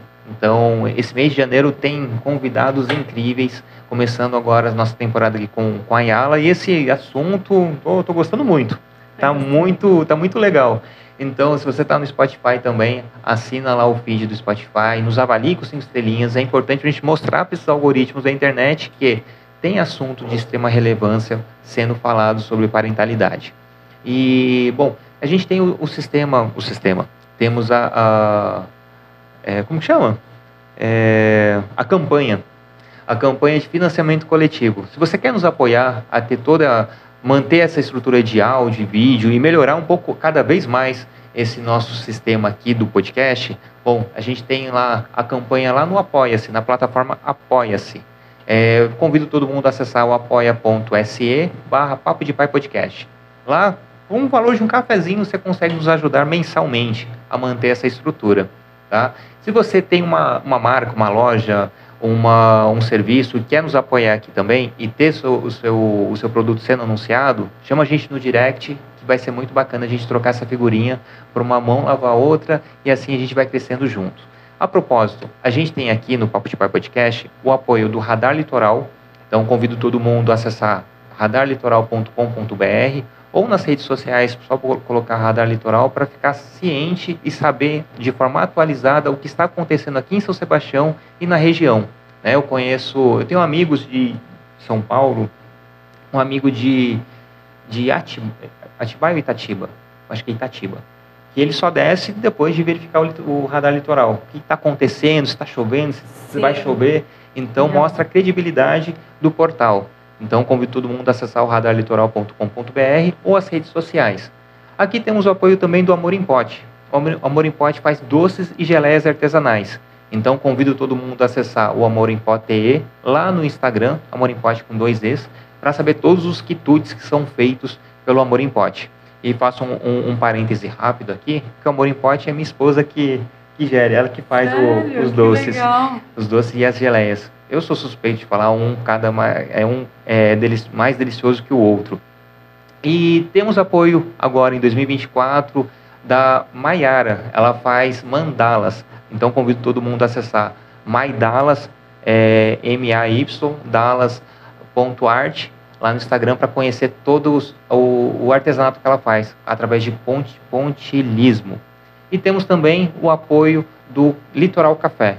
Litoral Café faz cafés especiais, então tem sabores incríveis, é, tendo o nome de praias aqui da nossa região. Então tem Guaicá, tem Toninhas, tem Feiticeira, então tem o café especial adocicado com chocolate, cítrico, então é muito bacana. Convido todo mundo a conhecer o Litoral Café, café com dois, com dois Fs lá no Instagram.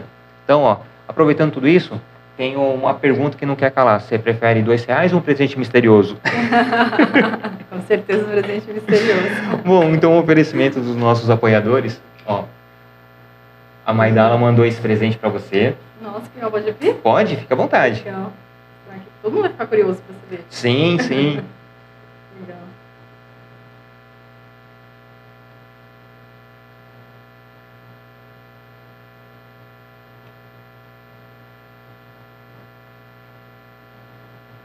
Nossa.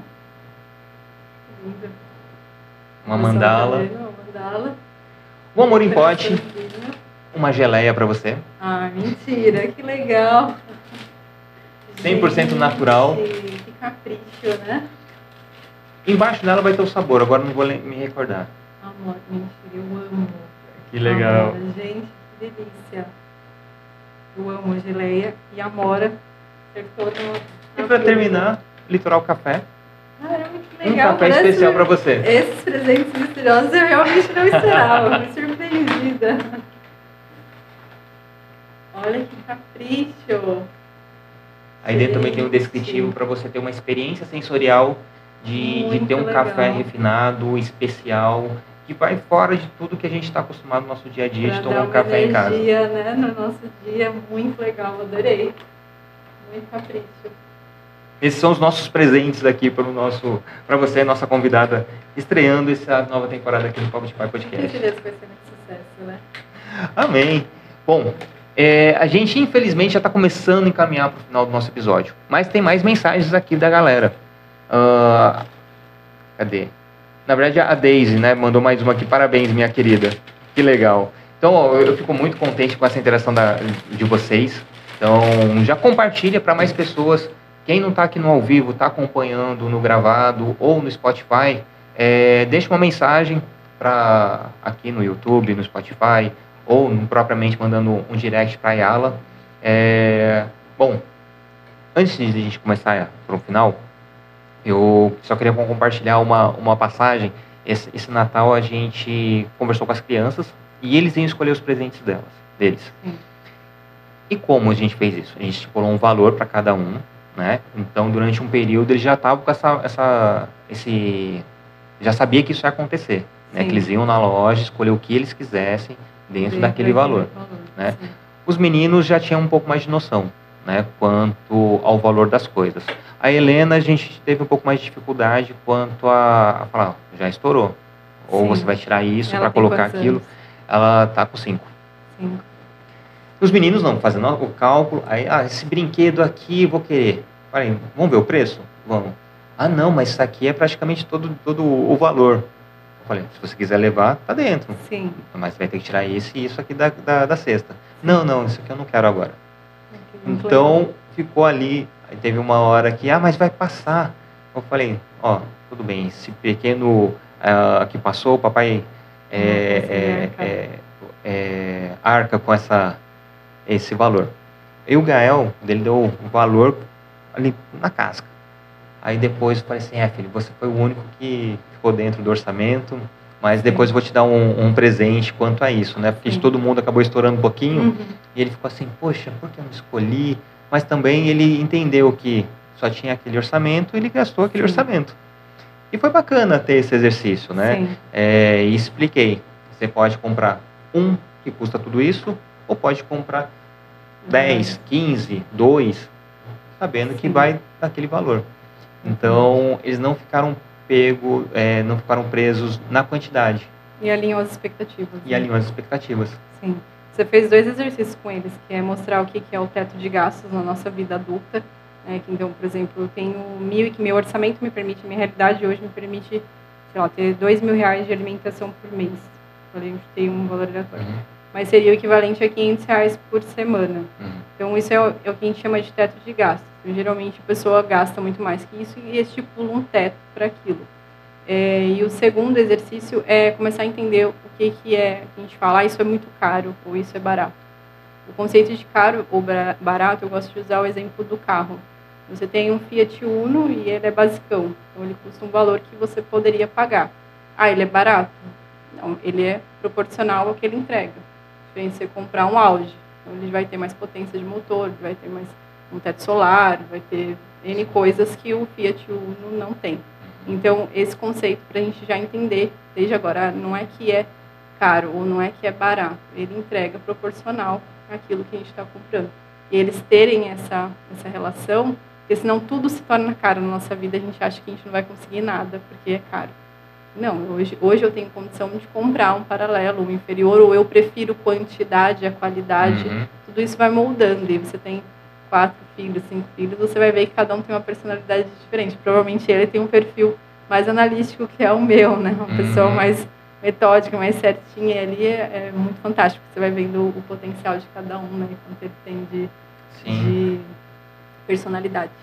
É, e a Helena falando assim, não, mas tem a moedinha que a fada do dente deixou. Aí, para explicar para ela, filha, tudo bem, você tem, só que isso aqui não dá para comprar.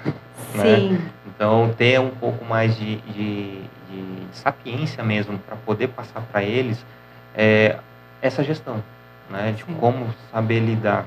né? hoje o papai não, não, tá, não tá podendo muita coisa. Ela queria um fone de ouvido de, de, de, de gatinho. Gatinho. Aí eu falei, filha, isso aqui não dá. Vai ser só isso? Não, mas eu quero a boneca também. Não, não dá. Tem que escolher. E outro, você vai querer um fone. É, vai ouvir o, o quê? Assim, não, quero um microfone. Não, filha, é, então vou comprar um arquinho. Funcionalidade, exatamente. Entra naquele ponto. Você vai usar com que frequência? Exato. Vai ser útil? Ou às vezes você já tem um fone menor e vai exercer a mesma função, precisa ser aquele. A boneca vai brincar todos os dias. Então, tem- vários argumentos né, que a gente usa e que lá na vida adulta só estão trocados. Uhum. Só estão trocados. E aquela história, né, na volta a gente compra e nunca comprou, a gente quer satisfazer o nosso emprego, o nosso salário, e vira esse, essa boné velho. E, na verdade, é o adulto, ele tem que ser curado a criança interior dele primeiro. Então, é sempre assim, a gente tem uma criança com alguma deficiência, alguma dificuldade que ela passou e ela está transferindo para a vida adulta, está descontando no dinheiro. É, e eu confesso que, poxa, deu aquele aperto, né? Eu imagino. De caramba, né? E o Gael esses dias, o Gael, o Heitor, o Gael, a gente é pobre, né? Eu falei, não, a gente é rico. Ele também realçando, a gente é rico de saúde, a gente é rico de felicidade, rico de momentos alegres, Uhum. né? Então a gente se completa. A questão de ter dinheiro para comprar outras coisas, nesse momento a gente não tem, né? Mas a gente é pobre, sim, a gente é pobre. Mas o que é ser pobre, né? Então meio que jogou no ar para ele é, é, fazer essa reflexão, né? O que o dinheiro compra, o que o, que o dinheiro não compra. né? A gente listou as coisas que o dinheiro não compra e que são extremamente benéficas para a gente. O quanto é importante que são nossos valores. né? Então tem esse esse paralelo, né? É, mas agora você vai lembrar do quem é pobre ganha até 600 reais hoje. Você ganha 2,900, você já está na classe média. Sua família juntou nos 10 mil, aí você já é É, 5%. sim, sim. Bom, eu tenho alguns pedidos, né? O primeiro pedido é uma sugestão de conteúdo. Então, série, livro, site, vale alto jabá também. É, fica à vontade. É, hoje, como a era da tecnologia, o pessoal gosta mais de, de ver do que ler, né? Então eu vou indicar o- a série da Netflix Como Ficar Rico, que eu acho que o título já é super chamativo, mas mostra justamente a minha profissão em ação, com várias pessoas de perfis diferentes, objetivos diferentes, profissões diferentes, e como ele atua em cada, em cada pessoa, em cada família, e até onde vai o educador e da onde parte a atitude da pessoa. Eu acho bem legal para ver na prática essa parte do, da, da educação financeira, né? E como ninguém está sujeito, a gente está olhando para uma pessoa que ela está com problemas financeiros. Então, a Netflix tem como ficar rico. Assistam e vocês vão se surpreender. Legal, legal. Algum, algum mais? Eu tenho, eu trouxe esse livro que eu ia indicar para as crianças, né? Que ele, eu, eu acredito que ele serve para adulto também. Que Uhum. ele, como cuidar do seu dinheiro, da turma da Mônica, que foi o Thiago Negro que fez com o Maurício Souza. E é uma linguagem bem simples, né? Às vezes a gente acha que é só para criança, mas algum conceito, por exemplo, como a bolsa de valores funciona ou como o empreendedorismo funciona, ele ele ensina, né? Na, na parte da vender limonada, né? Começar naquela banquinha na frente de casa e como circular, como multiplicar o dinheiro. E então eu acho ele bem legal, linguagem bem simples. Vale para as crianças e vale para os adultos que não têm noção nenhuma sobre nada, que eu me incluiria nisso até cinco anos atrás. Então, Não é, não é vergonha para ninguém, né? E, ah, inclusive, não é vergonha nem para ninguém estar endividado hoje, né? Porque a gente já falou 70%, 77% é mais da metade da população. Então, pedir ajuda é realmente necessário, não é vergonhoso. E aproveita e já deixa o seu arroba né, para a galera te conhecer e, e quem tem o intu- o intuito de, de, de aprender mais, como te, te encontra? Sim, eu tô no Instagram, é arroba ayala, sardinha.finanças, mas digitou Ayala já apareceu, porque é um nome super diferente. Obrigado, mãe, obrigado, pai, por esse nome exótico. Para ser o único mesmo, né? Quantas Exclusivo. Ayalas você já Quantas conheceu Ayalas? na vida? Bom, o segundo pedido, eu, eu convido você a abrir seu WhatsApp, mandar um áudio para um pai ou para uma mãe, para em algum momento futuro estar aqui com a gente conversando sobre parentalidade. Então, você fala assim, ó, estou aqui no Papo de Pai Podcast, recebi essa missão do Niltinho para convidar alguém para falar com ele sobre o seu paternar, o seu maternar, em um momento futuro. Legal. Ah, eu não tenho dúvidas, né? Eu vou enviar pro, pro pai que eu acho mais incrível, que teve nessa jornada comigo há 15 anos que a gente partilha a vida. Ele é uma pessoa incrível. Eu admiro demais né, toda essa força de vontade em cuidar da nossa família e em todos os altos e baixos. Né, ele nunca desistiu nem da gente e, e tem um trabalho incrível na parte de esportes. Né? Então, vou mandar esse convite para ele. Vou abrir aqui. Quem sabe faz ao vivo? É, bem isso, bem isso. Olá, Wagner Moura. Estou aqui no Papo de Pai Podcast e fica o meu convite para você vir aqui partilhar a sua vida com a maternidade, como mudou né, nossa vida desde que nós somos pais, mães e toda a sua trajetória com o esporte, como você chegou até aqui. Acho que vai ser incrível, vai agregar para muitas pessoas. Que legal. Estava falando que ele é um Július brasileiro, né? Ele é um Július brasileiro. muitos empregos. Muitos, muitos empregos. Mas fica é... controlando ali na, na ponta do lápis? Sim, todos na, os gastos?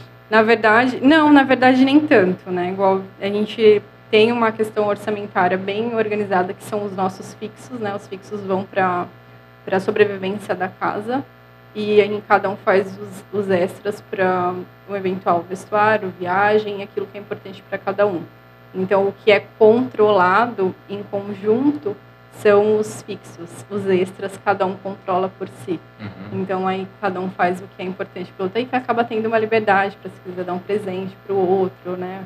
um jantar ou sair, acaba cobrindo. E ele teve um propósito né, no outro ano, porque a gente teve um ano que vieram a, aquela enxurrada de contas em janeiro e ele falou não eu vou arrumar esse serviço e esse dinheiro vai ser exclusivo para quitar essas contas de janeiro e deu super certo ele falou nossa eu me sinto muito mais leve cheguei aqui em janeiro fiquei tudo à vista não fico não aumentou as parcelas durante o ano sabe PVA matrícula de escola uniforme enfim e aí foi bem legal porque ele nomeia né aliás é, falando em livro que indicaria o Provérbios ele ensina muito sobre dinheiro né inclusive essa parte de renda extra, nomear, reservas de emergência, tem, tem tudo Legal. lá em Provérbios.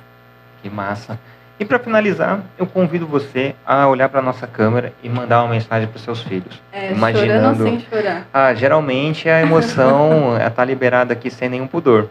E eu brinco, né, que em algum momento lá da internet 5.0, do metaverso, essas crianças vão estar tá procurando saber o que os pais estavam falando em 2024 sobre elas. E vai encontrar esse episódio aqui. Então pode ser de forma individual ou de forma para os dois. Fique à vontade. É, o que eu, hoje, né, o que eu diria para os meus filhos é que pai e mãe, a gente erra tentando acertar. Né? Então tudo que a gente fez e faz por vocês é sempre tentando acertar, sempre querendo o melhor. Então até hoje a gente acreditou muito nos valores pessoais para vocês, como honestidade, é, caráter, isso, educação, né, espiritualidade. Eu acredito que o importante não é, é não errar, é sim você saber para onde você voltar. E a espiritualidade ela é muito forte para a gente se você não esquecer do seu caminho com Deus. Eu tenho certeza que Ele vai te guiar em todas as suas dificuldades e que o seu propósito seja cumprido, que você faça sentido da sua vida e coloque sempre o dinheiro no lugar dele, nunca acima da sua vida. Isso. É, que massa. Bom, só finalizando aqui, a Carolina Lima mandou uma mensagem. Eu já comprei as mandalas da Mayra. Ela é uma fofa, hum, as mandalas são perfeitas. Realmente, um ótimo acabamento. Que legal. E eu vou convidar você a, a, depois que usufruir desses presentes, Sim. marcar cada arroba Com e fazer certeza. uma postagem, Com né? Para valorizar também esse, esse carinho desses legal. nossos apoiadores. Ele falou que vendeu. Uh, obrigado. que legal, te amo agradeço por tudo. E ter esse, esse feedback é incrível, né? É, sim. É. A gente começa fazendo porque a gente acredita, né? E aí tudo que vai muito leve acaba retornando para a gente uma potência eu até não esperava, né? Foi uma coisa bem maior, assim, tomou uma proporção que eu realmente não não tinha essa noção que tinha pessoas, muitas pessoas precisando de ajuda até eu começar a ler sobre, né? Uma coisa que eu sabia que tinham poucas mulheres na bolsa e só eu quis ser uma delas. E chegou nessa, nesse ponto. E tem sido bem legal. Também não é só isso, né? É a questão de você ter a possibilidade de ajudar alguém, o retorno, além do financeiro que possa vir, mas o retorno de, de, de coração, né? Saber que você contribuiu para a melhora daquela vida. pessoa. Sim, é, é, são vidas, né? Vidas e são transformadas e é o que eu te falo. Às vezes a pessoa cai igual dieta. Você sabe o que você tem que fazer, às vezes você, aí que você comer um docinho, você para a dieta. Uhum. E quando você sabe ou que para onde você tem que voltar, é muito muito legal. E a gente tem que procurar melhorar, né? Arrumar nossa bagunça interna. Eu falo que a educação financeira é aquele guarda-roupa que a gente nunca pega para arrumar. E aquilo reflete a bagunça interior da nossa vida, ou do nosso dinheiro. Então, vamos arrumar os guarda-roupas aí e vamos viver de uma forma mais simplista, mas que faça é, mais sentido para cada um. Uhum. Legal. Suas considerações finais? Olha, eu agradeço muito o convite. Eu gostei muito da organização, do bate-papo. Achei super enriquecedor. Eu espero que eu tenha agregado tanto quanto o convite agregou para mim. Agradecer todos os comentários. E a minha irmã falou, conseguiu sem chorar. é porque ela sabe que eu sou chorona, uma das minhas particularidades. Chorona e chata, financista. Mas agradecer muito e tenho certeza que vai ser sucesso. Desejar sucesso para você e todos os seus convidados. Que seja muito próspero. Que bacana. Eu fico muito feliz. E agregou sim. Né? É, por mais que eu tenha um pouco de visão do que eu preciso mudar, foi um explodidor de cabeça também esse episódio. É, eu, eu até faço uma, um link, né? O nosso último episódio do ano passado, a gente conversou com a Maristela Sanches. Ela é neuro, neuropsicanalista. E ela falando dos traumas que a gente traz da infância, né? E, e a questão financeira tem uma raiz lá na infância também, Sim. né? E poder tratar a sua criança interior, para poder tratar o seu emocional, tratar a sua saúde mental, é, aliando todas essas coisas, tem um futuro promissor, né? Uma, pelo menos a visão mais clara sobre finanças, né? Sim, sim, é muito legal, mas está tudo realmente ligado, né? Tem assim como gatilhos de necessidade de reconhecimento, tem gatilhos emocionais, né? Então, porque você faz o que você faz, está diretamente ligado tanto ao nosso corpo, quanto à nossa família, quanto aos nossos sentimentos. Então, o emocional ele reflete no dinheiro, por isso que é importante a gente aprender a controlar ele, não deixar que ele nos controle, porque ele é realmente um mau cérebro, né? Uhum. E é isso. Então, gratidão. Muito obrigado por ter aceito o convite, ter vindo compartilhar um pouquinho da sua vivência, das suas experiências, um pouquinho do seu maternário, ter esse feedback maravilhoso das pessoas aqui falando só, só coisas boas sobre você. Então eu fico muito feliz. Eu também. e é isso, gente. Tamo junto. Beijo grande no coração de todo mundo. 2024 só está começando. Então, mais uma vez, já segue aqui o, Papo de Pai Podcast no, no, no, no YouTube, no Instagram, no, no Spotify ou qualquer outro agregador que você esteja. E tamo junto. Vai ser muito bacana tê-los aqui. Bom, deixa eu finalizar aqui. Um beijo grande todo mundo. Até mais.